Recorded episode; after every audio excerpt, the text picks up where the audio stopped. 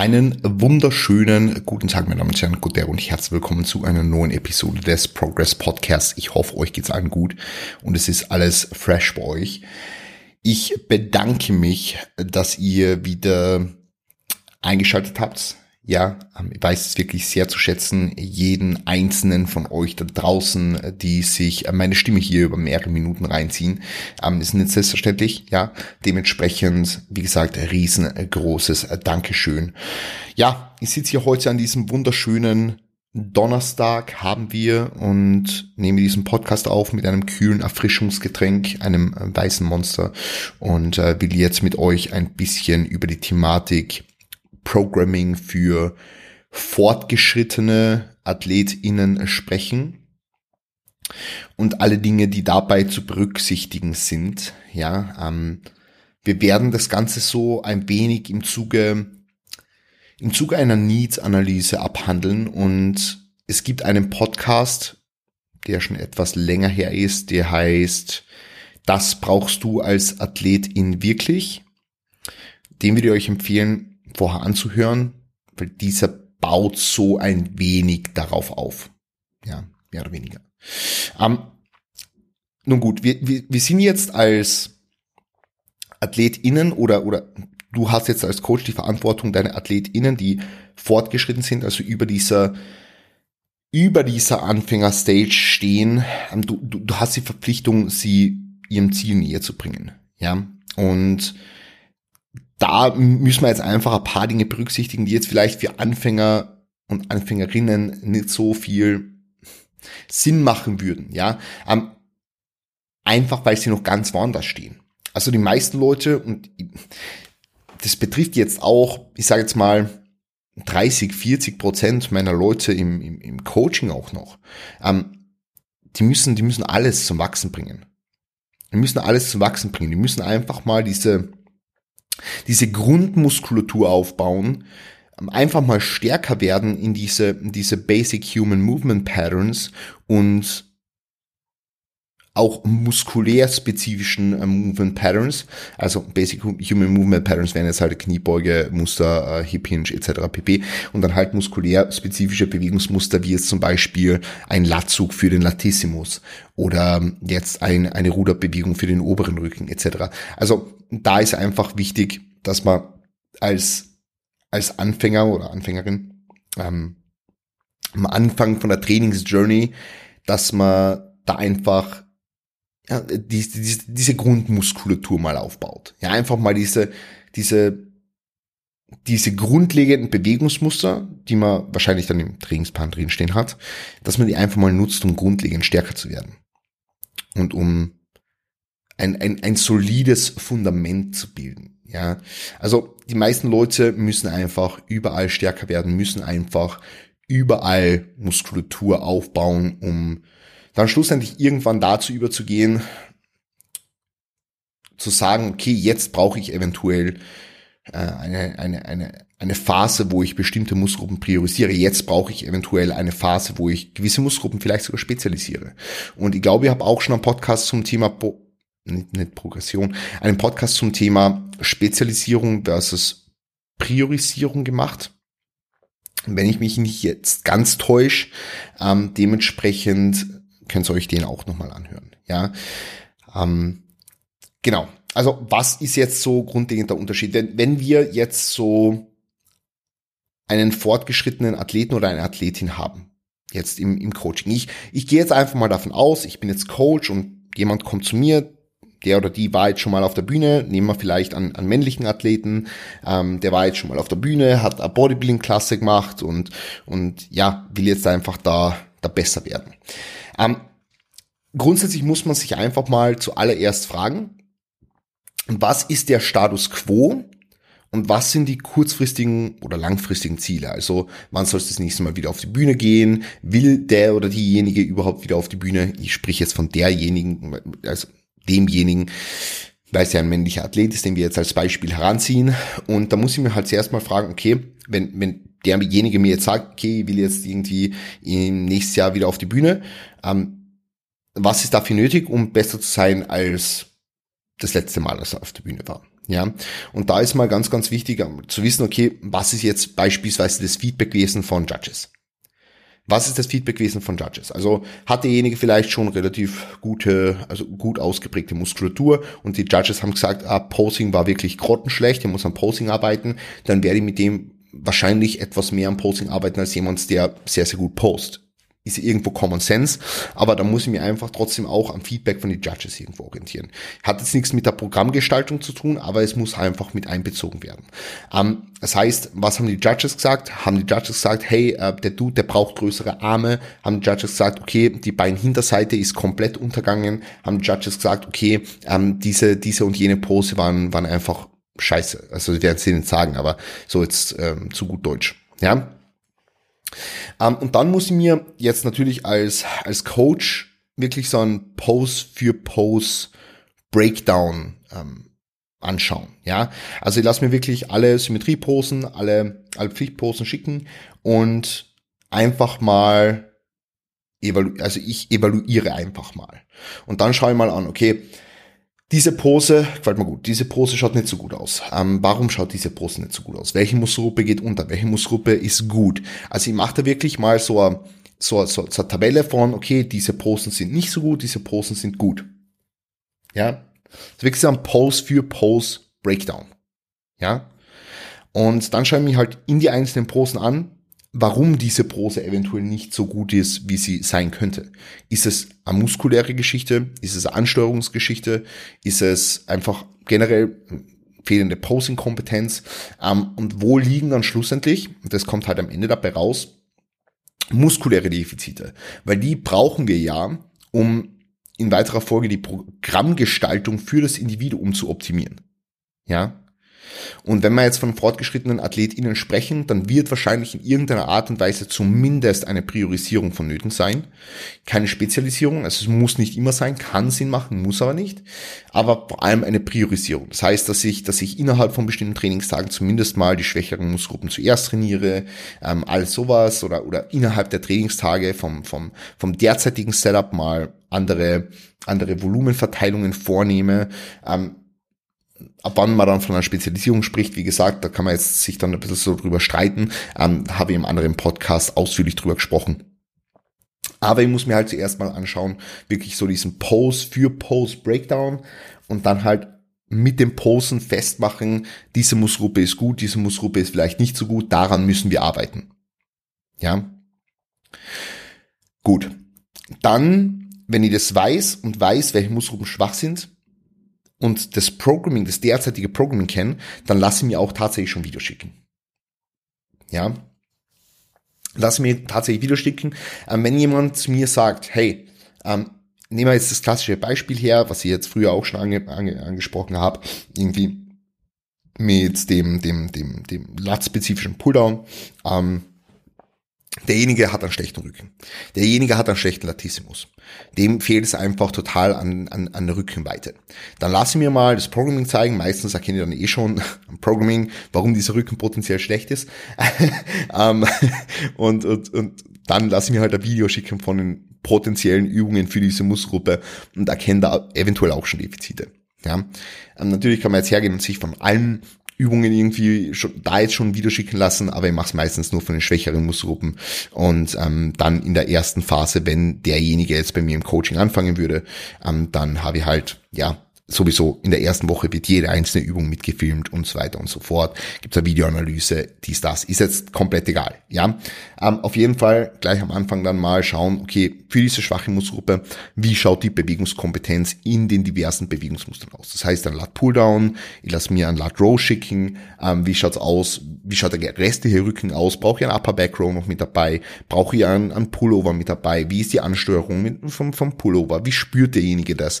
Ähm, das heißt hier wirklich diese, diese schwache Muskelgruppe, ich, muss verstehen, warum diese Muskelgruppe schwach ist. Ist es eine, eine, eine, eine, eine Genetikgeschichte? Ist es eine, eine Bewegungsmustergeschichte? Ist es einfach, ja, fehlende, fehlende, fehlende Kompetenz? Ist, was ist es? Ja. Und ist es vielleicht auch eine Verletzung? Denn da wären wir beim nächsten Punkt. Also, ich muss halt schon anschauen, Gibt es irgendwelche potenziellen Einschränkungen für bestimmte Übungen? Kann derjenige vielleicht seine Quads nicht so trainieren, weil er immer Knieprobleme bekommt, wenn er die Quads trainiert? Warum bekommt er immer Knieprobleme, wenn er die Quads trainiert? Gibt es Movement Patterns, die schmerzfrei funktionieren? Gibt es Tempovariationen, die schmerzfrei funktionieren? Kann ich mit Vorermüdung arbeiten? Was, wie, wie kann ich gewährleisten, dass ein, ein, ein sensationelles Programming für diese Person am Ende des Tages rauskommt? Wie kann ich das machen? Und basierend auf dem, was, was ich da evaluiere, in der, in der zwischenmenschlichen Kommunikation hinsichtlich Injuries oder vielleicht auch Kompensationsbewegungen, die für mich in Videos ersichtlich werden, basierend auf dem mache ich halt meine Entscheidungsfindung dahingehend. Ja. Aber ich muss mir anschauen, wie die Übungen ausgeführt werden. Ich muss mir anschauen, ob diverse, wie gesagt, Verletzungen vorliegen. Ich muss mir anschauen, wie derjenige einfach im Umgang mit bestimmten Übungen ist. Ja. Also das ist für uns, das ist für uns wichtig. Ja.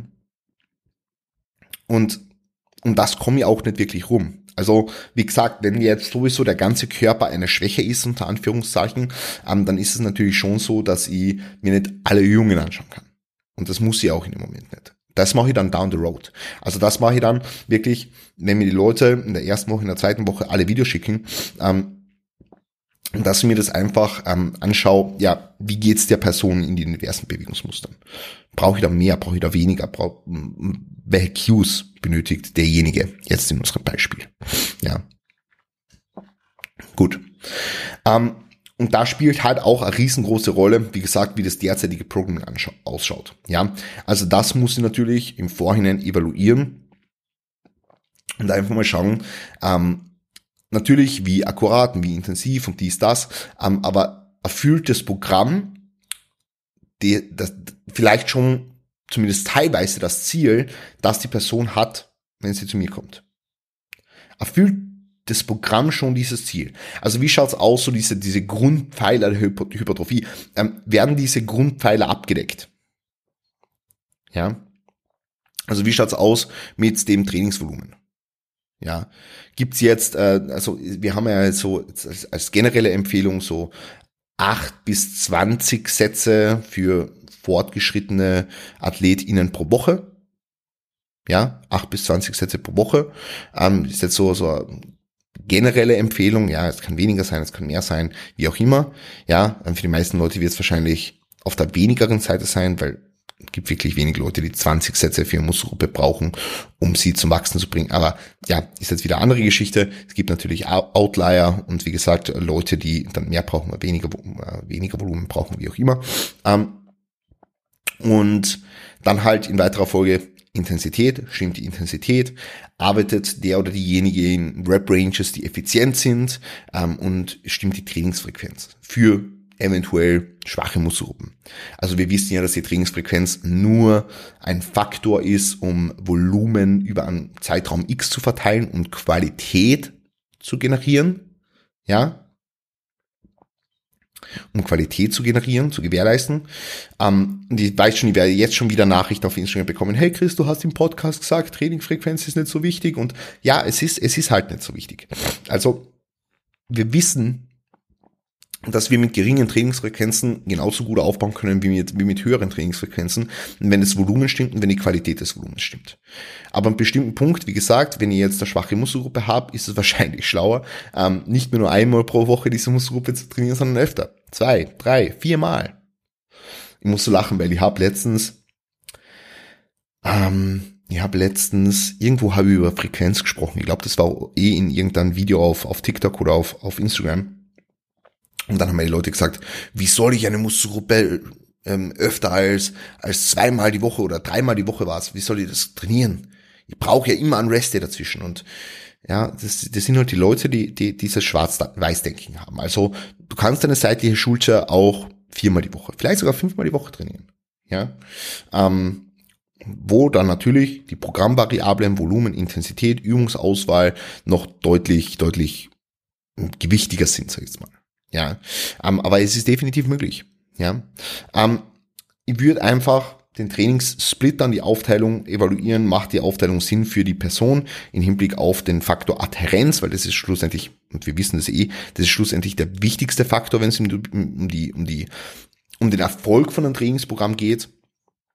Aber ja, macht, macht, das, macht das Trainingsprogramm Sinn im Hinblick auf die Adherenz, aber auch im Hinblick auf ähm, die, die, die Priorisierung, sage ich jetzt mal, von der schwachen Muskelgruppe.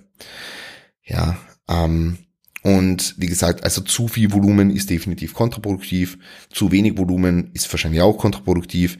Also wir müssen da uns irgendwo unter äh, beim beim, beim minimal effektiven Volumen und beim maximal adaptiven Volumen und von mir aus auch dem Maximum ähm, maximal ähm, regenerierbaren Volumen, also ähm, ja MEV, MAV, MRV, um das jetzt in den Termen von von von von Renaissance Periodization zu beschreiben. Die haben das eigentlich relativ cool abgebildet, aber man muss es jetzt nicht verkomplizieren. Also irgendwo zwischen dem, was halt für die effektiv ist und zwischen dem, was noch regenerieren kannst, zu Deutsch. Ja, bitte verkompliziert die Dinge nicht. Ähm, aber ich finde die Beschreibung dann doch ziemlich passend. Das heißt jetzt, also nur für die Leute, die es wissen, ich bin kein Fan, sich da hochzuarbeiten über die einzelnen Trainingswochen. Ich bin ein Fan, ähm, Programmanpassungen zu machen, ähm, volumenstechnisch basierend auf der Antwort und eher reaktiv, die äh, der Klient jetzt in, in dem Fall sendet ähm, oder, oder die der Klient von sich gibt ähm, oder die, der Körper des Klienten ist ja noch immer ein männliches Beispiel jetzt. Ähm, also entschuldigt bitte, dass ich nicht gender. Ähm, genau, also so viel, so viel jetzt mal dazu. Und ja, genau, also das, das ist jetzt einmal so die, die Geschichte mit dem, mit dem derzeitigen, mit dem derzeitigen Approach. Und man muss halt, man muss halt trotzdem sagen, und ich finde das immer so lustig, weil es gibt wirklich viele Leute da draußen, die Programmgestaltung so ein bisschen verkomplizieren. Und ähm, Programmgestaltung oder generell der, der, der Faktor Hypertrophie oder diese Anpassung, ja, Hypertrophie ist ja nichts anderes als Anpassung, ähm, diese Anpassung ist sehr, sehr forgiving. Ja, die ist sehr, sehr forgiving, sie, sie verzeiht viel, das heißt, du kannst eigentlich viel machen und wirst wahrscheinlich wachsen. Ja, genau. Was aber für mich viel noch, viel wichtiger noch ist, ist, also als, als das Volumen, das derjenige gerade macht jetzt, wie akkurat ist das Volumen? Also wie, wie, wie hoch ist der Stimulus? Nicht, sondern, nicht einfach nur, wie viel macht er, sondern wie gut macht er es. Ja, ähm, und, und es gibt so viele Dinge, die einfach, die einfach das Trainingsvolumen, das du absolvierst, beeinflussen.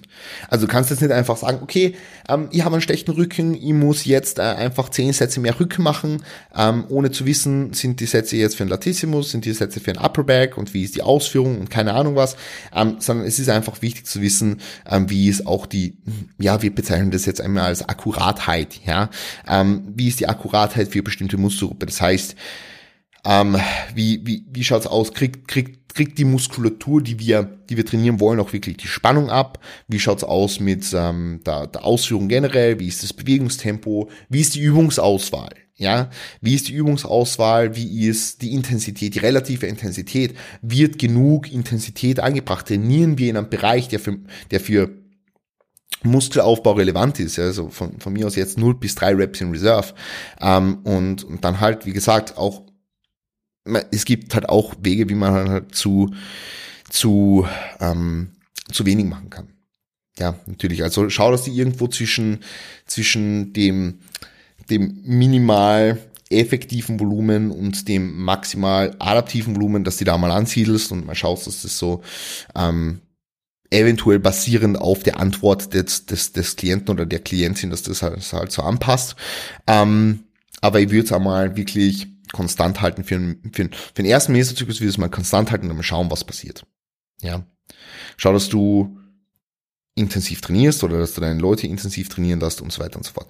Also, was, also das ist mir einfach super, super wichtig jetzt im Hinblick auf die, auf die Programm, Programmgestaltung jetzt vom, vom derzeitigen Trainingsprogramm. Weil wenn ich weiß, wie viel macht er derzeit oder ja, sagen wir jetzt mal er, ähm, dieser, dieser Bodybuilder, von dem wir gesprochen haben, ähm, wie viel macht er derzeit, dann kann ich zu meiner Programmgestaltung übergehen. Ja, kann ich zu meiner Programmgestaltung übergehen. Und dann muss ich halt einfach schauen, okay, wie gesagt, was war das Feedback vielleicht von Judges? Ähm, wie schauen die Prosen aus? Wie schauen die Muskelgruppen aus? Ähm, wie schauen die einzelnen Bewegungsmuster aus? Wie schauen, wie schaut es mit Verletzungen aus?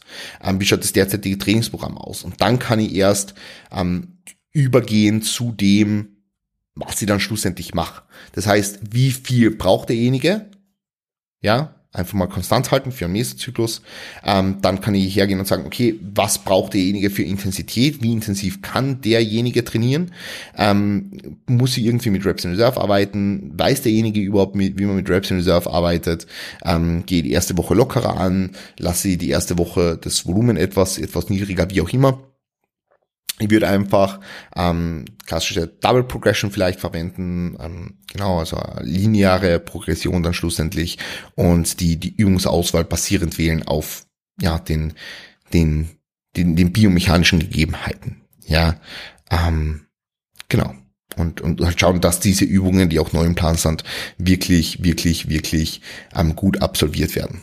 Ja.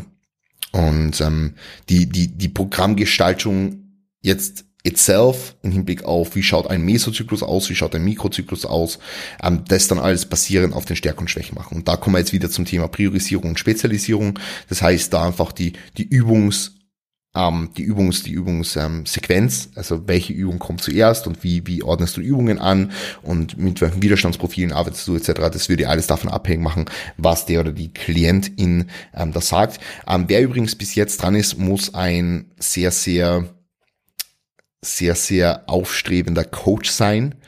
Ähm, und deswegen will ich jetzt an dieser Stelle ganz kurz einhaken. Ähm, mein Plan ist es, das war jetzt ziemlich random, aber mein Plan ist es, ähm, Team Progress auszuweiten. Mein Plan ist es, Team Progress auszuweiten und eine, eine Brigade, eine Brigade, ein, ein, ein Team ähm, an meiner Seite zu haben von guten Coaches.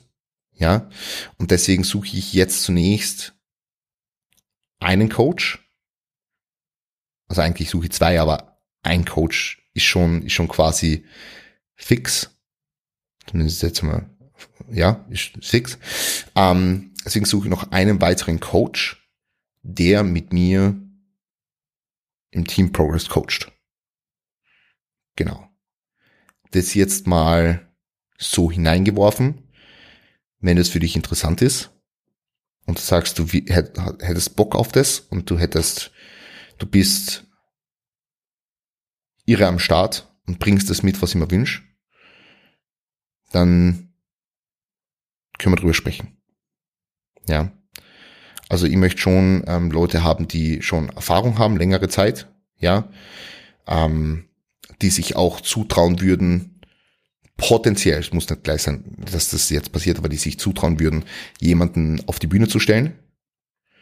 Ähm, und die einfach, die einfach ihr Coaching, Coaching maximieren wollen. Unterm Namen Team Progress. Ähm, das ist jetzt mal so eingeworfen. Gut, ähm, meldet euch einfach kurz bei Instagram, wenn euch das Thema interessiert. Und dann kann man mal äh, ins, ins Gespräch kommen. Ich habe das Ganze, glaube ich, vor ein Jahr schon anklingen lassen, aber es war jetzt einfach so viel, ähm, dass ich niemals dazu kommen bin. Ähm, genau. Also wenn, ich, ich gehe davon aus, dass den Podcast wirklich nur Leute hören, die da Lust haben, alles auseinanderzunehmen. Ähm, dementsprechend wollte ich das jetzt einfach mal anbringen. Kann sein, dass ich niemanden finde. Ich bin wirklich sehr, sehr, sehr, sehr heikel, deswegen mh, mm, Deswegen sei mir bitte nicht böse, wenn ich dir dann schreibe. Ähm, ich glaube nicht, dass das funktionieren wird, ähm, aber ich wollte das trotzdem mal anklingen lassen. Gut. Ähm, wie gesagt, Trainingsvolumen, Trainingsintensität, Übungsauswahl, Übungssequenz und die, das Setup für die einzelnen Trainingstage im Sinne einer Priorisierung, Spezialisierungsphase, ähm, das basiert alles auf dem, was wir jetzt geredet haben. Ja, das kann man jetzt nicht für jedes Szenario beschreiben. Wenn ihr Lust auf Beispielpläne habt und, und, und genauere, genauere ähm, Sachen, dann kann ich euch nur Lift the Standard empfehlen. Das ist unsere Bildungsplattform, wo wir eben Videos machen zu bestimmten Dingen. Ähm, und da erzählen wir euch, wie ihr euren Trainingssplit auswählt, ähm, wie wichtig ähm, diverse Trainingsvariablen sind, ähm, wie schaut aus mit Biomechanik und so weiter und so fort. Ja, genau. In diesem Sinne wünsche dir jetzt zunächst mal einen wunderschönen Tag. Vielen lieben Dank fürs Zuhören. Wenn du irgendwelche Fragen hast, dann bitte feel free to hit me up und ansonsten passt auf die auf. Wir sehen und hören uns. Bis bald.